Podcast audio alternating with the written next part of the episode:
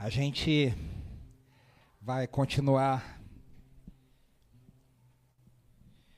a nossa série em 1 Pedro. Deixa eu só.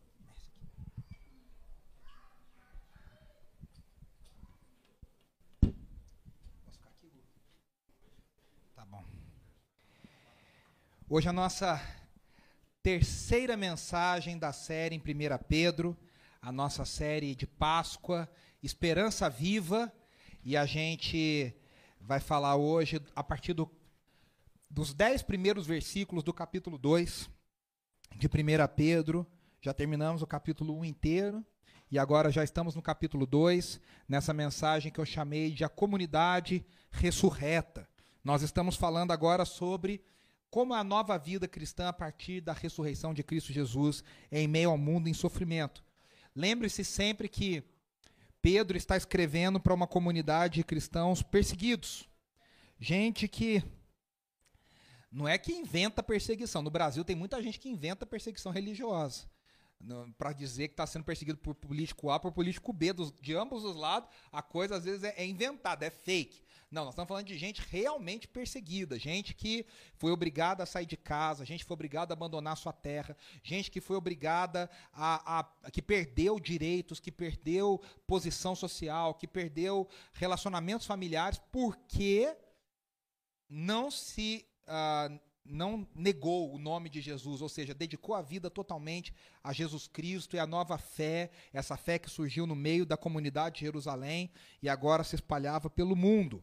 E aí Pedro escreve para essas pessoas ali na região da Ásia Menor, né, nós vimos que ele, ele dá o nome de cada uma dessas regiões, para dizer para essas pessoas em sofrimento, para essas pessoas que estão como nós, enfrentando lutas, enfrentando dificuldades, enfrentando dores, enfrentando a morte, é, enfrentando perdas.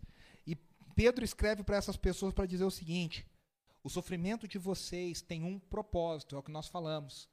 E o propósito desse sofrimento é que o cristão não nega o sofrimento, mas ele entende que o sofrimento serve para refinar, para purificar, para peneirar a nossa fé. O sofrimento, ele é um grande teste, um grande filtro para saber se a nossa fé é uma fé, fé, verdadeira ou se a nossa fé é uma fé falsa. Eu sei que a tentação é sempre da gente julgar a fé do outro, né? A gente sempre quer analisar a, a fé do vizinho. Uh, não é essa a ideia. A ideia é para que a gente olhe para nós mesmos, para dentro de cada um de nós, e a gente veja como que eu respondi diante do sofrimento, como que eu agi diante do sofrimento, como eu uh, o próprio Pedro é o cara que mais sabe sobre isso, né? Ele sofrendo, eh, na verdade ele estava sofrendo assim, né? Jesus estava sofrendo para valer, e na hora do vamos ver, que ele, ele, tinha acabado de falar: Eu vou contigo até a morte, eu vou contigo até onde o Senhor quiser que eu vá, eu vou, ah, eu faço tudo o que o Senhor quiser. E aí, Jesus, pouco tempo depois, precisando, Pedro nega. Três vezes Jesus, Pedro fala: Não sei quem é esse, não conheço, nunca ouvi falar, não tenho nada a ver com isso.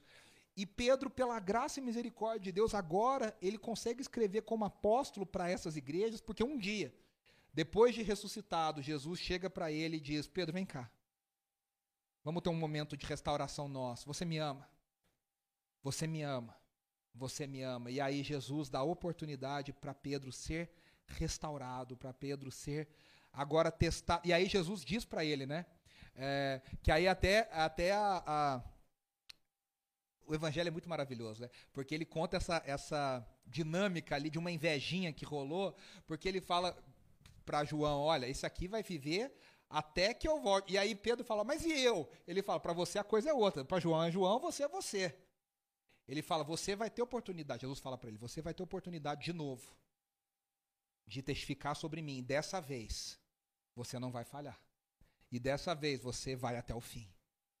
E Pedro então está escrevendo para essas pessoas que ele mesmo, algo que ele mesmo experimentou, meus irmãos. O sofrimento ele purifica a nossa fé. Talvez você e eu sejamos reprovados em alguns testes, mas Deus nos dá uma chance nova da gente ser aprovado para que a nossa fé seja mais pura, para que a nossa fé seja mais límpida, para que a nossa fé seja mais clara. Eu sempre falo desse texto, não, não tem nada a ver com Pedro, mas tem a ver com teste, só para ficar claro, né? Quando Deus pede para Abraão sacrificar Isaac. E aqui tem algumas coisas muito claras desse texto que me chamam a atenção. Primeiro, Deus não sabia que Abraão ia obedecer? Deus sabia. Mas Abraão não sabia. Abraão não conhecia o próprio coração. E Deus fala: Eu vou te pedir algo muito difícil para você mesmo descobrir o tanto que você me ama e você mesmo não sabia. Às vezes acontece isso. Às vezes a gente ama menos o Senhor do que a gente acha que ama. Isso é uma verdade. A gente canta lindamente, a gente acha que ama lindamente. Na hora do aperto, a gente não segura a onda. Acontece. Mas às vezes acontece o contrário. Às vezes a gente não acha que ama tanto e Deus nos coloca um teste e você mesmo é surpreendido por você perceber que a sua fé é mais firme e mais uh, madura do que você imaginava. Então Deus pede para Abraão sacrificar Isaac para que Abraão mesmo soubesse do tamanho da fé dele e do amor dele pelo Senhor. É por isso que Deus nos testa. Deus nos testa para essas coisas. A segunda coisa que Pedro escreve é que o sofrimento, além de um propósito, ele tem um resultado. A fé que é testada e aprovada, ela gera louvor, honra e glória a Jesus. Sempre pense isso. Olha que privilégio nosso. O nosso sofrimento quando a gente é aprovado por Deus, esse sofrimento é transformado em honra, glória e louvor a Jesus. Ele recebe do nosso sofrimento glória que só dessa forma ele poderia receber. Isso é uma coisa maravilhosa. E a terceira coisa que Pedro fala para eles é que o sofrimento deles vai ter um final. Por isso que ele diz: essa esperança de vocês é viva, porque esse sofrimento não vai ser ad eterno. Esse sofrimento tem uma data marcada para acabar. Qual é essa data? A gente não sabe mas é o dia do Senhor Jesus, é o dia que Jesus virá, e todo olho verá, e todo joelho se dobrará, e toda língua confessará, e todos os inimigos dele serão derrotados. Por último, o inferno e a morte. Nesse dia, o sofrimento não vai ter mais a palavra final. Jesus vai ter a palavra final. E aí ele diz que o fundamento dessa esperança é duplo. Eu estou fazendo aqui uma grande recapitulação do capítulo 1, hein? A ressurreição de Cristo Jesus. Esse é o fundamento. Pedro fala isso e Paulo fala isso de outro jeito. Paulo, lá em 1 Coríntios 15, diz assim: Se Cristo não ressuscitou, ele fala da forma negativa. A nossa fé é vã, não vale nada. Basicamente, Paulo está dizendo: ó, vamos cada um seguir a sua vida. Se Cristo não ressuscitou, vamos parar de brincar de igreja. Vamos parar de brincar de ser crente. A nossa fé só tem validade e só tem a, a seriedade e só vale alguma coisa se Cristo ressuscitou. Então, o, o, fundamento da nossa esperança é a ressurreição de Cristo. Por quê? Porque a ressurreição de Cristo, eu estou falando isso semana após semana e vou repetir todas as semanas. A ressurreição de Cristo, ela inaugura um novo mundo. Ela inaugura uma nova criação, ela inaugura um novo tempo. Ela inaugura um mundo que não existia, que não, nós não tínhamos acesso.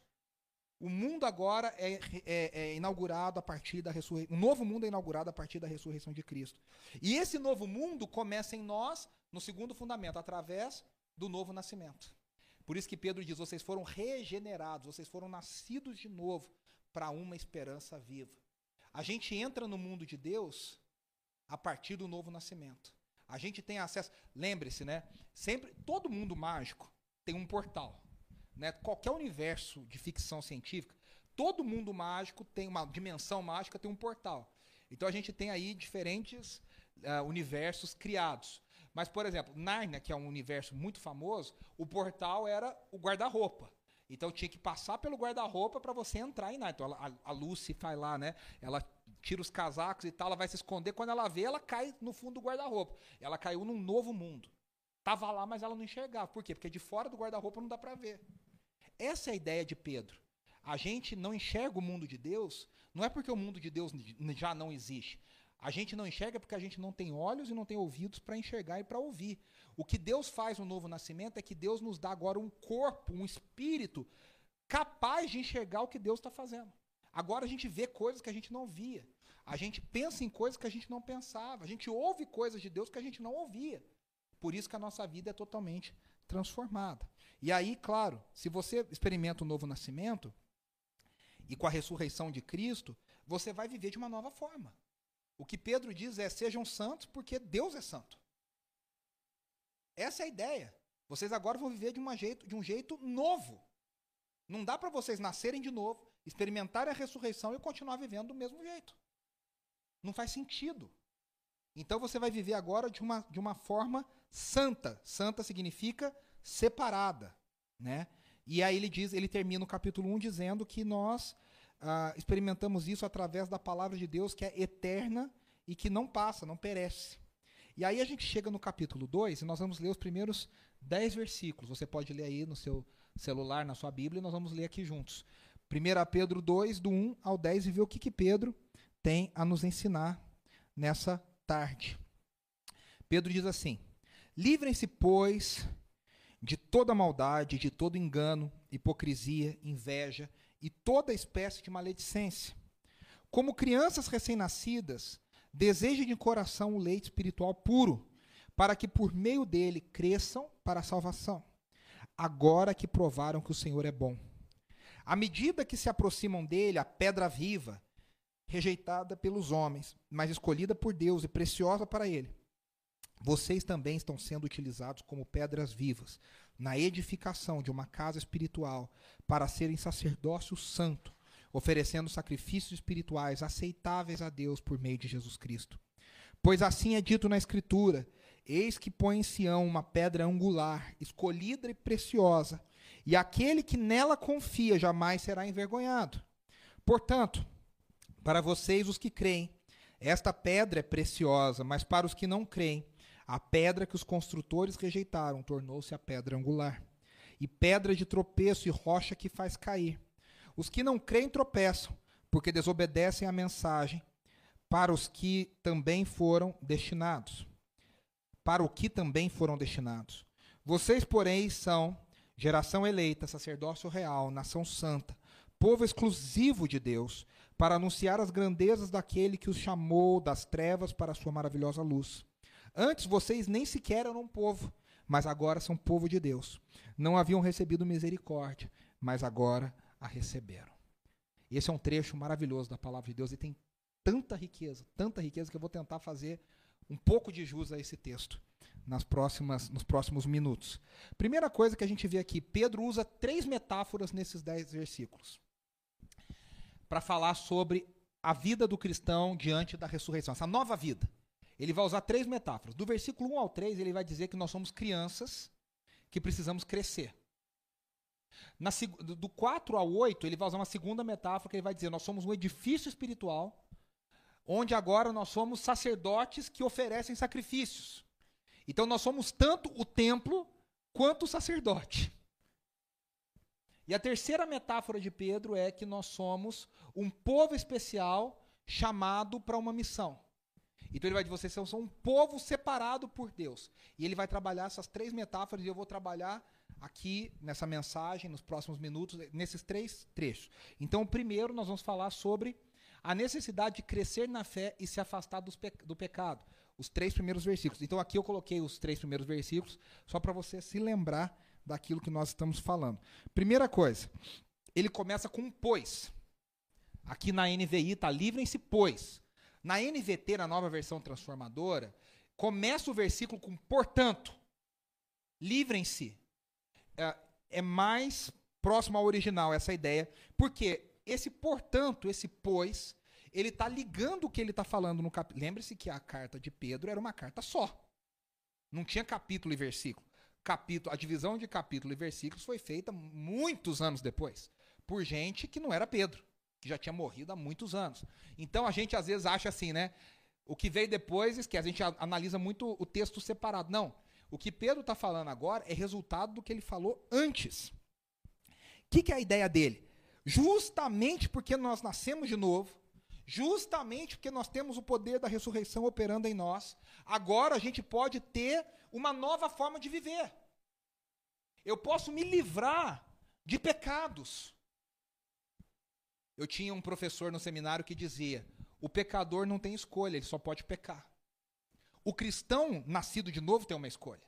Ele pode não pecar e ele pode pecar. Até João diz, né, lá em 1 João, versículo, capítulo 1, versículo 9. Se pecarmos, nós temos um advogado. O se pecarmos de João não é assim. Se, é mais um quando, né? Quando nós pecarmos, porque pecar nós vamos.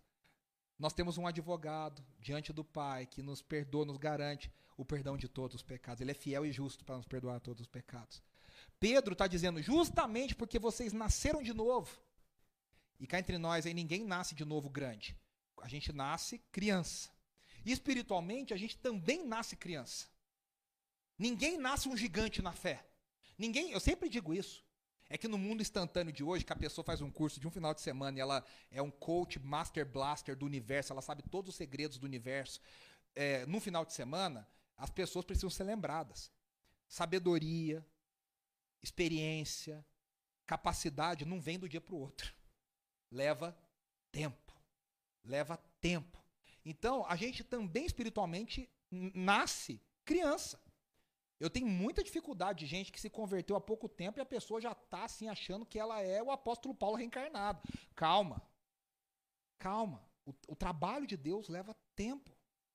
O trabalho de crescimento, o processo de crescimento espiritual leva tempo. Então, Pedro está dizendo, justamente porque vocês nasceram de novo, justamente que o poder da ressurreição está operando em vocês. Vocês agora têm uma escolha, vocês podem se livrar de toda maldade, de todo engano, de toda hipocrisia, de toda inveja e de toda espécie de maledicência.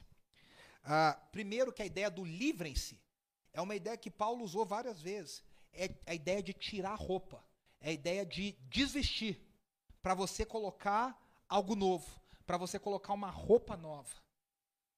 É, é a ideia de você tirar o velho para que venha o novo. Então, a vida do cristão é o tempo inteiro isso. A gente tira o velho para se vestir do novo. A gente tira o velho para se vestir do novo. A gente cada dia tira o velho para se vestir do novo. Sabe aquele do Karate Kid? Põe casaco, tira casaco, põe casaco, tira casaco, põe casaco. A vida do cristão é tira casaco, põe casaco o tempo inteiro. É um processo repetitivo, doloroso, cansativo. Não tem glamour, não tem. É difícil. Mas Pedro está dizendo: livrem-se, pois. Porque vocês têm a, o Espírito Santo em vocês, vocês nasceram de novo pelo poder da ressurreição.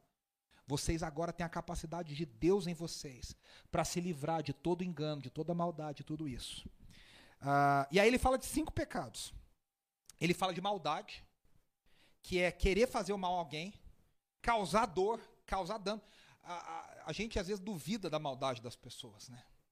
Eu não sei se vocês viram, semana passada teve um, um Zé Mané aí, parece até que foi preso, graças a Deus, que, que tava roubando carro lá no Rio de Janeiro e fazendo uma live no Instagram enquanto roubava o carro. O cara fazia uma live mostrando a cara, não sei se vocês viram, o vídeo é tenebroso. E o cara fazendo, mostrando a cara dele, falando que eu tô aqui, não sei o que lá com arma, não sei o que. Desce daí, malandro, desce daí, malandro. A maldade não tem limite. A maldade das pessoas não tem limite. E Pedro está dizendo: livrem-se da maldade, do, do, desejo de querer fazer mal a alguém, de causar dor. Livrem-se de todo engano. O que, que é o engano? É você querer enganar alguém, é você querer passar uma ideia de algo que você não é, você, você manipular uma situação. Livre-se dessa ideia de querer manipular a situação. Livre-se da hipocrisia, do fingimento, da falsidade. Não há hipocrisia permitida para o cristão. O cristão tem que ser autêntico. Jesus disse: seja a sua palavra sim, sim, não, não. Livre-se de toda inveja. Inveja fala por si, né? Nós vivemos talvez na era com mais inveja disponível aí para a gente pegar para a gente. Nós nunca tivemos tanto acesso à vida das pessoas. Se a gente tem acesso à vida das pessoas, a gente tem mais inveja. Já dizia o ditado, né? Que aquilo que os olhos não vê, o coração não sente. Agora você fica vendo a coisa do outro, você vê o almoço do outro, né? Eu sempre brinco com um amigo nosso que uma vez colocou assim, ah, sendo feliz em Paris, né? E a gente estava assim, no, no, num calor, dentro de casa, sem ventilador, aquele negócio. Eu falei para ele, ah, tá legal ser feliz em Paris, a gente aqui feliz na, na, na ZL, né? Brincando com ele. E, e, e é isso. Livre-se de toda inveja. E aí, por último, ele fala: livre-se de toda maledicência. A NVT, a nova versão transformadora, traduz como difamação. O que, que, é isso? É, é, falar mal do outro. É lançar discórdia, é semear discórdia, é ficar criando intriga. Pare com isso. Perceba que Pedro está falando de coisas de relacionamento um com o outro. Ele acabou de falar, vocês são filhos da mesma família. Vocês têm o amor de Deus, amem-se uns aos outros. Ele termina o, versículo, o capítulo 1 falando: amem-se uns aos outros com amor sincero. No amor verdadeiro entre irmãos, fraternal. não tem espaço para todas essas coisas. Então, aí no capítulo 2, no versículo 2, ele agora começa a trabalhar a ideia de que toda criança precisa crescer. E aqui vem uma coisa, né? Isso é óbvio.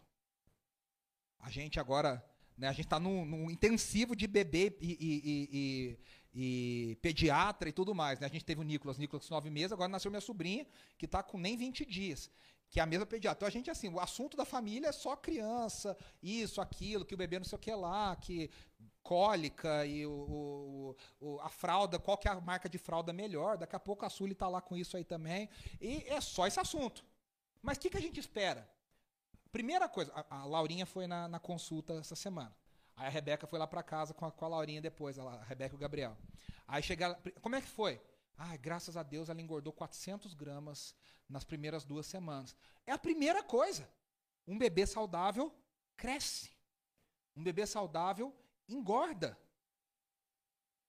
E isso parece uma coisa tão óbvia, mas na vida espiritual para a gente muitas vezes não é. A pessoa tem 80 anos de igreja e é um bebezinho espiritual. Pessoinha, sabe aquela pessoa difícil, melindrada, sem fé, é imatura, cheia do não me toque, não me rende, dá um trabalho pastoral, dá um trabalho na comunidade e tem 80 anos de igreja. Lembre-se que o crescimento espiritual, ele não é, ele não acontece independente de qualquer coisa. Ele precisa ser um crescimento supervisionado.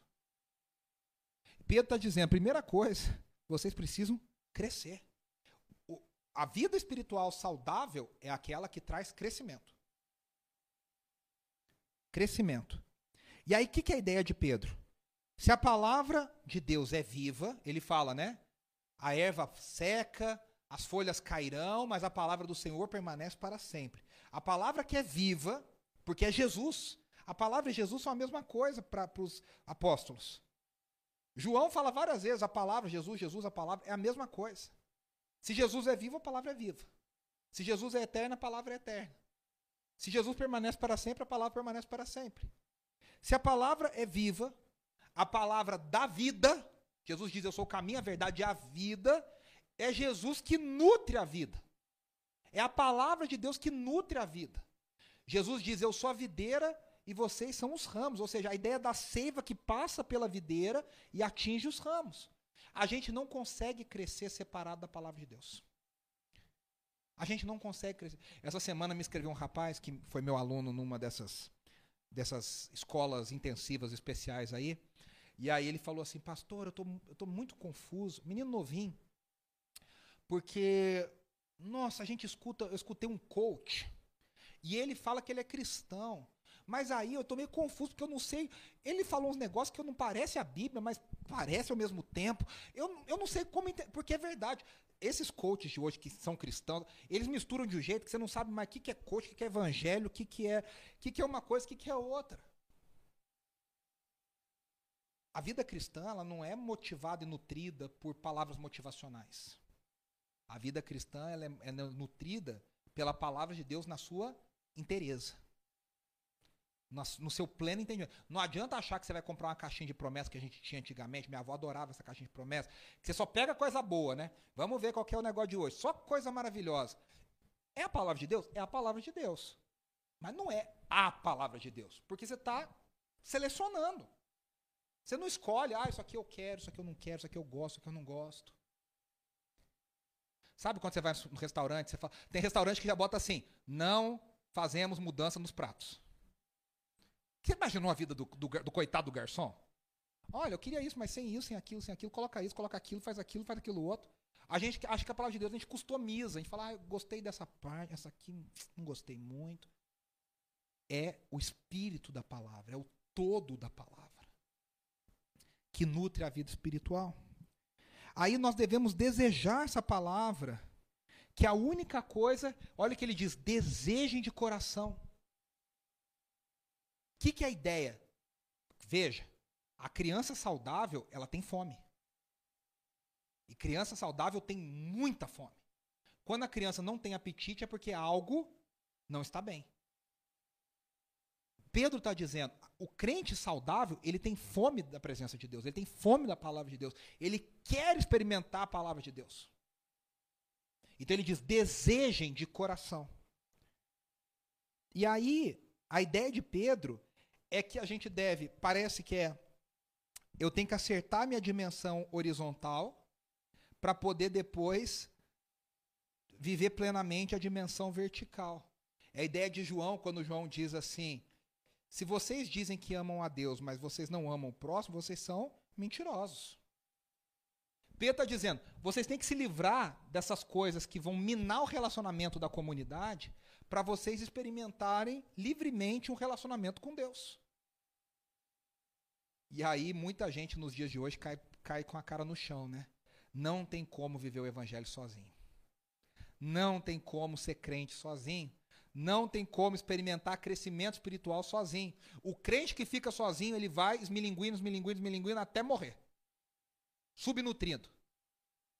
O crente que fala, não, eu quero ficar sozinho, foi decepcionado, estou triste, pisaram no meu calo.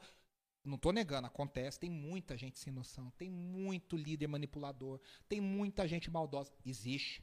Mas isso não é a desculpa final para você ficar sozinho.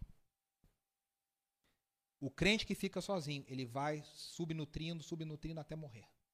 Não tem como, a gente precisa viver a vida na comunidade. Então, a criança saudável ela tem fome, o cristão saudável tem fome. No grego, a, o primeiro, a primeira palavra do versículo 2 é o desejo. O que, que é a ideia do grego? O grego sempre traz a primeira palavra, é a principal. O que Pedro está dizendo é: desejem de coração o leite espiritual puro, como crianças recém-nascidas. A ideia dele é desejem, queiram. E aí fica um, um teste para nós, né? Como está a nossa fome? Como está a nossa fome?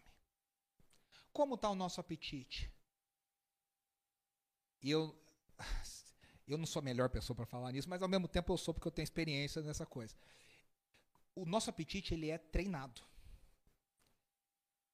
Quando, por exemplo, eu tenho uma facilidade muito grande, os irmãos devem perceber, para gostar de porcaria. Eu tenho uma facilidade assim absurda. Você quer pensar no comer coisa errada, você, eu tenho uma ideia na hora que vai brotar e vai vir. Eu dou um jeito, eu arranjo um lugar, eu sei de um lugar que faz. Eu, eu tenho, a receita está saudável, vamos piorar, vamos dar um jeito de. Eu sei fazer. Quando a gente, quando eu vou fazer dieta de verdade, você tem que. A primeira semana é difícil, segunda semana é difícil. Na terceira, a coisa, o apetite começa a ser treinado. Ele vai desintoxicando das, das coisas ruins e você vai querendo, você vai ficando. Não vou dizer que eu morro de amores por uma salada, mas fica um pouquinho mais fácil você querer comer uma salada. Vocês sabem do que eu estou querendo dizer? O, o apetite ele é treinado. Se a gente não procura a palavra de Deus, se a gente não se alimenta da palavra de Deus, se a gente não pensa na palavra de Deus, você fala, ah, mas eu não tenho fome de Deus. Claro, você não dá atenção para isso. O apetite espiritual também é treinado. Também é treinado. No primeiro dia é difícil, no segundo dia é difícil, no terceiro dia é difícil. Por quê? Porque a gente está numa luta sempre do velho homem com o novo homem. Não tem essa coisa que é céu na terra, você abre, tem anjo cantando, você sai dançando que nem a Cinderela com os passarinhos. Não existe isso. É uma luta diária para a gente desejar a palavra de Deus. E aí ele fala do puro leite espiritual, que é interessante. Porque ele falou de se livrar do engano, agora ele fala do leite puro. O leite, na época de Pedro, ele podia ser vendido ou, ou comercializado com água. Que era uma ideia, vou fazer render mais o leite. Então não era um leite puro, era um leite aguado.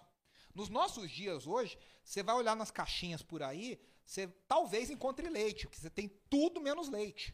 Né? Você tem tanto, tanto é, composto químico que a galera coloca lá para parecer leite.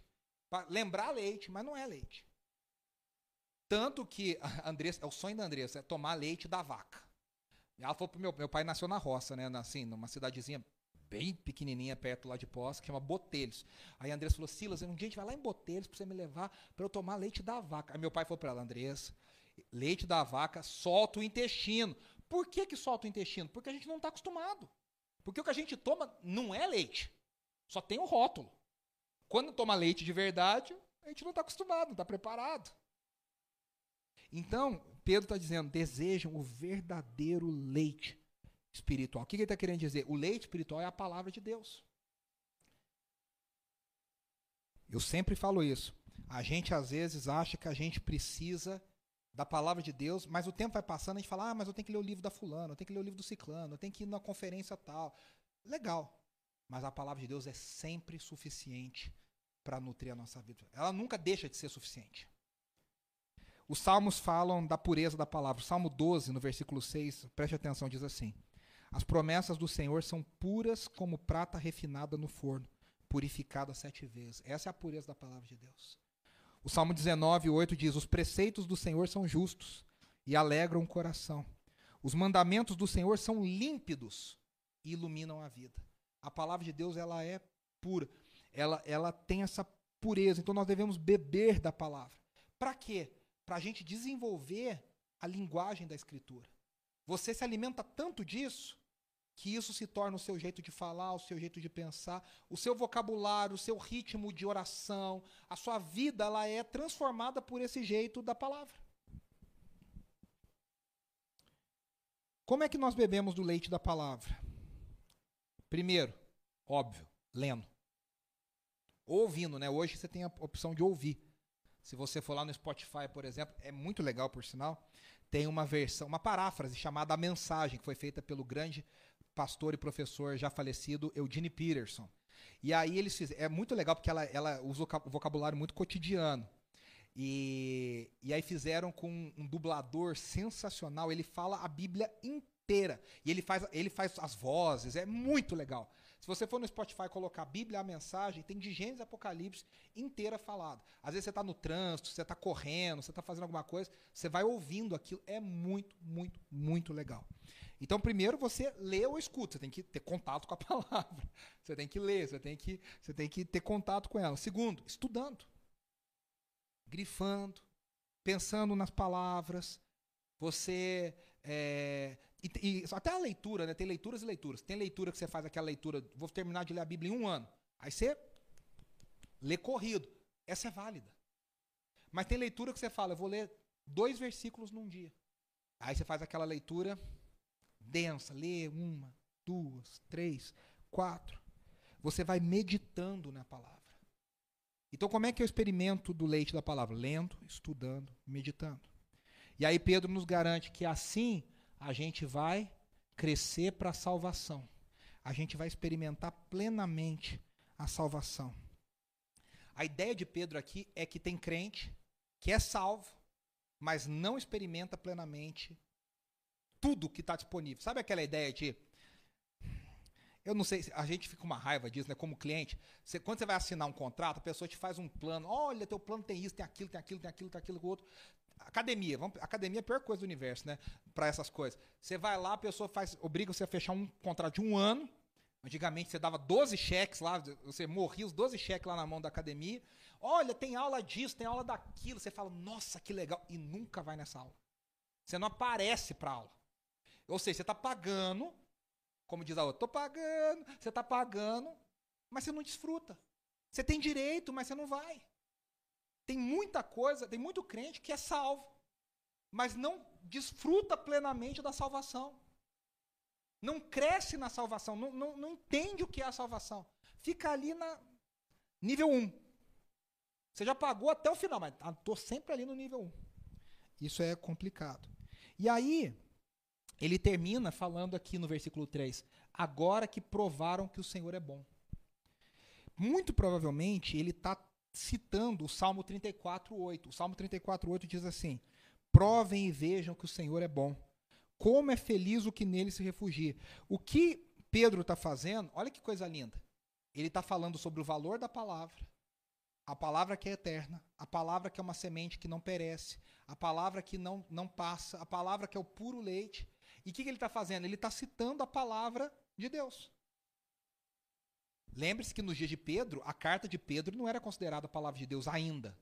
Ela veio a ser considerada a palavra de Deus algum tempo depois. A palavra de Deus que eles tinham eram a Torá, os profetas e os salmos e provérbios. Então ele cita a palavra, ele diz: provem e vejam que o Senhor é bom. É interessante aqui que o salmo fala: provem e vejam que Jeová é bom. Jeová é o Pai. Agora Pedro aplica isso a Jesus. ele diz: Vocês provaram e viram que Jesus é bom. Vocês provaram da bondade de Deus. A gente acabou de cantar aqui da bondade de Deus.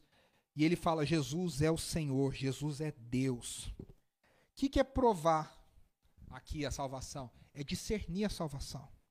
É discernir que Deus é bom, é descobrir, é ganhar conhecimento. E aí Pedro continua, e ele vai falar agora nos capítulos, dos versículos 4 a 8, sobre a natureza dessa comunidade ressurreta. Então a primeira coisa ele falou: nós somos filhos de um mesmo pai.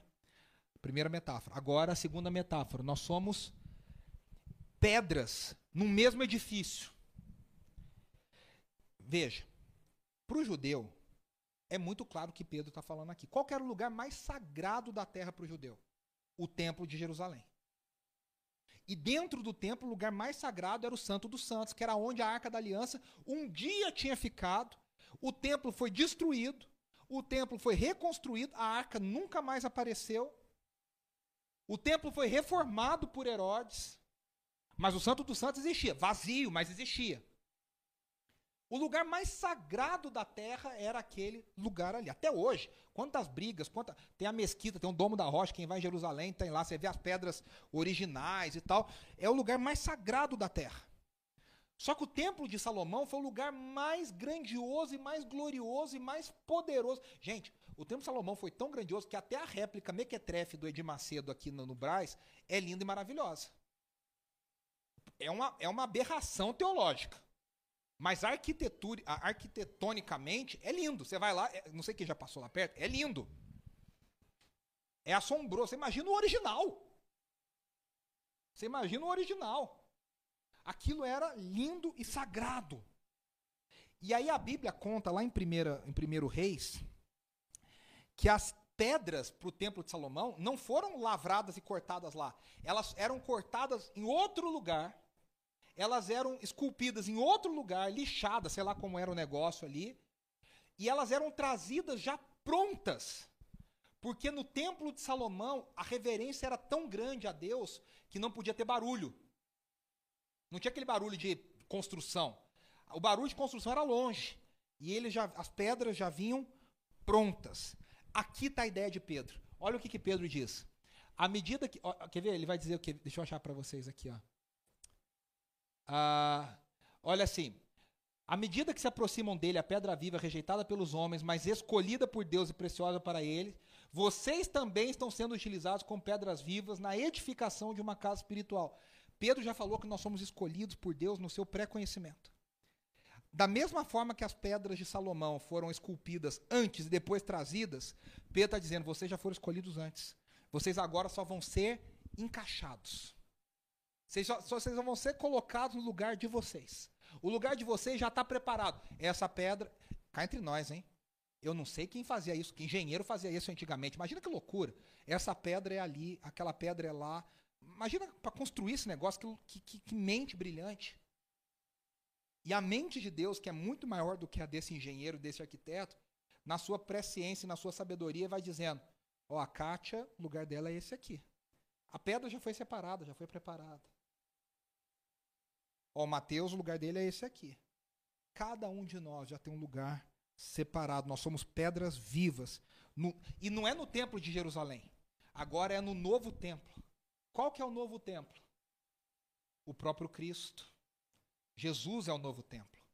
Jesus é agora a personificação do templo. A glória de Deus está em Jesus. E a igreja de Jesus agora também é um templo vivo. Veja, ele é a pedra viva e nós também somos pedras vivas menorzinhas. Na imagem de Jesus, há um templo só na terra. E esse templo é a igreja de Jesus em todas as eras, em todos os lugares, sem separação de denominação, sem separação de tempo. É como diz Hebreus: há essa nuvem de testemunhas, gente de todos os tempos, salvas pelo Cordeiro de Deus. Nós formamos um único edifício de adoração a Deus. Agostinho chamava isso, essa ideia de igreja invisível de Deus. É a igreja invisível de Deus. A pedra angular, que Pedro diz que era Jesus, era a primeira pedra colocada na construção. Era a pedra mais importante. Era a pedra de fundação. Por quê? Ela era uma pedra de esquina. E ela era colocada para nortear a construção dessa parede e dessa parede. Ou seja, ela, ela equilibrava toda a construção. O que Pedro está dizendo é, e é interessante porque uh, Jesus diz para Pedro: Tu és Pedro, e sobre essa rocha eu edificarei a minha igreja. Pedro está dizendo: Não é sobre mim que a igreja é edificada. A igreja é edificada sobre outra pedra. Lembre-se que Pedro significa pedra. A igreja é edificada sobre a verdadeira pedra viva, a verdadeira pedra angular que é Jesus. Ele é o fundamento, ele é o norte, ele que diz como a igreja deve crescer. É, Paulo vai usar uma outra figura. Jesus é o cabeça da igreja. E aí, em alguns momentos, eu não sei se vocês já viram, naquelas edificações antigas para fazer o, o, o, arco, não tinha viga, não tinha. O que, que eles faziam? Eles colocavam de um jeito que a pedra do meio era a pedra que sustentava e ligava tudo. A pedra angular, às vezes, era chamada aquela pedra do meio de um arco, que fica bem na metade, segurando todo o peso daquela, daquele edifício. Ou seja, era uma pedra forte. Pedro está dizendo: a igreja está construída sobre Jesus. A igreja está construída sobre Jesus. Jesus é o início e fim, ele é o Alfa e o Ômega. O N.T. Wright escreve algo muito interessante. Talvez o maior estudioso de Novo Testamento dos nossos dias. Ele diz que a palavra pedra no hebraico se parecia com a palavra filho. Veja só, no hebraico, filho é ben. B-E-N, ben. E pedra é eben. Ou seja, tem um ezinho antes. É, é, é, praticamente igual. E Jesus parece que fez esse jogo, esse trocadilho, quando ele conta uma das suas histórias lá em Marcos capítulo 12, que ele fala sobre o filho. Ele conta uma parábola sobre o filho que retorna. E aí ele termina falando. Quer ver? Só para só, só a gente não, não ficar. Quer ver? Deixa eu só abrir aqui rapidinho, que eu, eu, eu esqueci de colocar aqui, mas só para a gente. Eu vou citar Jesus aqui rapidamente, só para a gente entender o que, que ele está fazendo aqui. Está lá em Marcos capítulo 12. Ó, Jesus fala lá: certo homem plantou uma vinha, colocou uma cerca ao redor dela, cavou um tanque, depois arrendou a vinha a alguns lavradores e foi fazer uma viagem. E aí ele vai contando, tá, e fala: Na época da colheita enviou um servo aos lavradores para receber deles parte do fruto. Mas eles o agarraram, o espancaram e o mandaram embora de mãos vazias. Então enviou outro servo. E aí ele fala assim no versículo 6: Faltava-lhe ainda um para enviar, seu filho amado. Ele está falando dele mesmo. Ele está falando dos profetas e do filho. Aí ele fala: Por fim o enviou, dizendo: A meu filho respeitarão. Mas os lavradores disseram uns aos outros: Esse é o herdeiro. Venham, vamos matá-lo, a herança será nossa. Jesus está falando da própria morte. E aí ele vai falando, aí ele fala assim, no final, do nada, Jesus fala assim: a pedra que os construtores rejeitaram tornou-se a pedra angular. Por que que pra gente não faz sentido o que Jesus está falando? Porque no hebraico ele está falando, ele enviou o Ben, e essa Eben que vocês rejeitaram, ele está fazendo um trocadilho com a ideia do filho e da pedra. E aí eles citam aqui o Salmo 118, 22 e também Isaías. Agora, o que, que, é a coisa? Como é que filho e pedra se juntam? E aqui que o N.T. Wright diz: quem construiu o templo? Quem quis construir o templo? Foi Davi. Deus não deixou Davi construir o templo. Deus disse que o filho de Davi construiria o templo. Mas Deus fez uma outra promessa sobre filho para Davi, dizendo que um filho de Davi habitaria no, no trono, sentaria no trono e nunca mais sairia do trono. A promessa para Davi era para Salomão, mas a promessa de Davi era Jesus. O cumprimento final era Jesus. O templo de Salomão encontraria o seu cumprimento final em Jesus. O filho, o Ben, real de Deus, construiria o templo. Jesus edifica o templo que é a igreja. Jesus é o próprio templo. E aí tem mais uma ideia aqui porque Pedro diz que Jesus é a pedra viva. E ele está citando aqui o Salmo 118, 22. Olha o que diz o Salmo 118, 22. Pedro está citando, Jesus está citando o Salmo. Veja quantas citações Pedro faz, hein? Pedro faz muitas citações ao Antigo Testamento. O Salmo 118, 22 diz assim: A pedra que os construtores rejeitaram tornou-se a pedra angular, já predizendo a vinda de Jesus. E aí, qual que é a ideia também? Daniel 2. O que, que Daniel 2? Daniel é um texto apocalíptico que fala sobre o, a vinda do reino do, de Deus. Daniel vê uma estátua com vários materiais. Cada parte da estátua tem um material diferente. E a estátua significa os poderes, os impérios desse mundo. Cada material é um império. E como é que a estátua é destruída? Daniel é irônico na sua visão. Deus é irônico, porque é uma pedrinha que desce rolando e uma pedrinha aparentemente inofensiva para destruir uma estátua daquela, bate na estátua e derruba a estátua. O que, que Daniel está dizendo?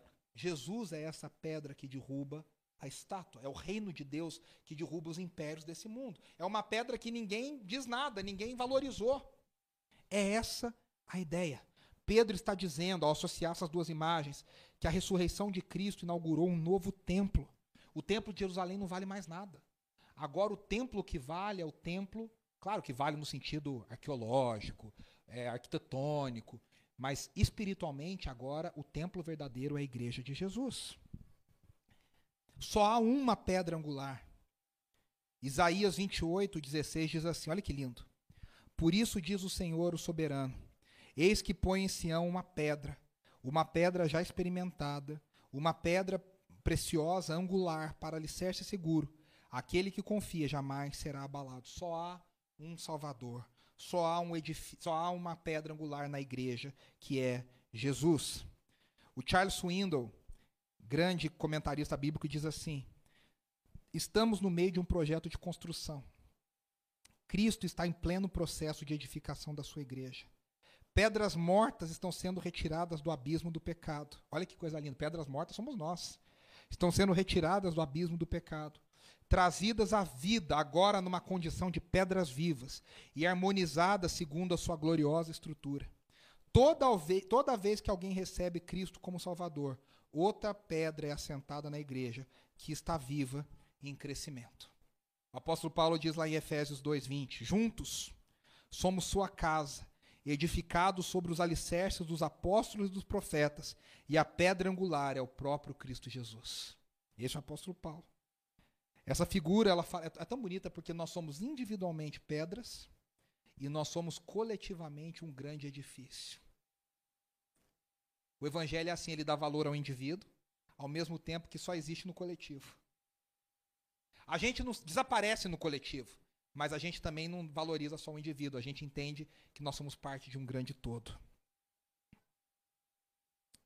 E é interessante que ao mesmo tempo Jesus é a pedra de tropeço. Lá no versículo 8 ele diz: Ele é a pedra de tropeço. O que, que significa isso?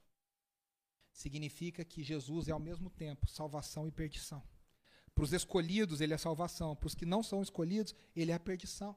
Vão tropeçar em Cristo Jesus. Vão rejeitá-lo. Por isso ele é a pedra de tropeço, porque essas pessoas não obedeceram a palavra. Eu ainda tinha um outro ponto, mas eu vou parar por aqui, vou deixar esse outro ponto para a semana que vem. Os versículos 9 e 10. Queria que você fechasse os seus olhos e a gente pensasse sobre essas grandes verdades. Como eu e você temos. E aí, de novo, você não vai fazer a avaliação do próximo, vai fazer a avaliação de você mesmo. Como que eu e você temos crescido espiritualmente?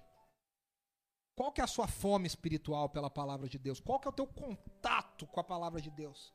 Qual o tempo que você tem dedicado para alimentar esse apetite, para desenvolver esse apetite pela palavra de Deus, pra, pelo entendimento da palavra, para lê-la, para estudá-la, para meditar, para ouvir professores, para se aprofundar?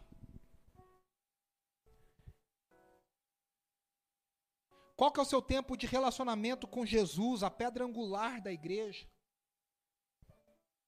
Como que nós temos construído a nossa vida? Em qual fundamento nós temos construído essa nossa vida? Nós cantamos, eu vou construir a minha vida em ti, tu és o meu fundamento. Como que nós temos feito isso? Como tem sido o nosso processo, meu processo, seu processo de santificação, de tirar se livrar das roupas velhas, vestir a roupa nova, tirar de nós toda, maldi toda maledicência, toda inveja, todo engano, toda hipocrisia, toda maldade. E a gente se revestir de Cristo Jesus.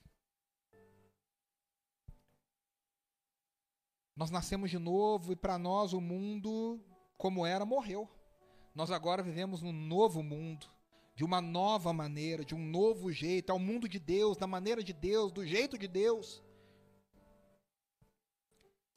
Senhor, tem misericórdia de nós, ajuda-nos. Ajuda-nos a alimentar-nos sempre do teu leite espiritual puro, que é a tua palavra. A entendermos pela tua graça e misericórdia que nós somos pedras vivas. Obrigado, Senhor, obrigado porque ah, nós fazemos parte da tua igreja, não por mérito, não por, não por ah, herança, mas simplesmente pela tua graça, nós somos parte da tua igreja. Que privilégio, nós somos parte do mesmo edifício, com os profetas, com os apóstolos, com os heróis da fé, com gente desconhecida, com gente conhecida, gente que amou o Senhor até o fim. E nós temos o privilégio de fazer parte desse edifício, dessa igreja única, única, indestrutível, inquebrável Obrigado porque Jesus é o único fundamento dessa igreja. Obrigado porque Jesus é o fundamento das nossas vidas. Obrigado que nós estamos alicerçados na ressurreição dele, na vida dele. E por isso nós temos vida, e por isso nós temos uma nova vida. Ajuda-nos a entender, Senhor, como viver a nova vida no novo mundo de Deus. Que a gente construa a nossa vida no fundamento que é Jesus. Ajuda-nos, Senhor, ajuda-nos, ajuda-nos, ajuda-nos, Senhor. Eu vou construir minha vida em ti, tu és meu fundamento. Eu vou confiar somente em ti, não vou ser abalado eu vou construir minha vida em ti. Tu és meu fundamento. Eu vou confiar somente em ti, não vou ser abalado. Santo és incomparável. Nós te adoramos, Senhor. Nós te adoramos, Senhor. Abre os meus olhos, Senhor. Mostra quem tu és e enche o meu coração do amor que faz mudar o mundo. Que a graça de Deus Pai Todo-Poderoso, aquele que nos escolheu na sua sabedoria e no seu conhecimento antes da fundação do mundo, que a bênção do Filho, aquele que nos amou e nos amou até o fim, que a bênção de Jesus, a pedra angular, o único fundamento da igreja, o único fundamento das nossas vidas,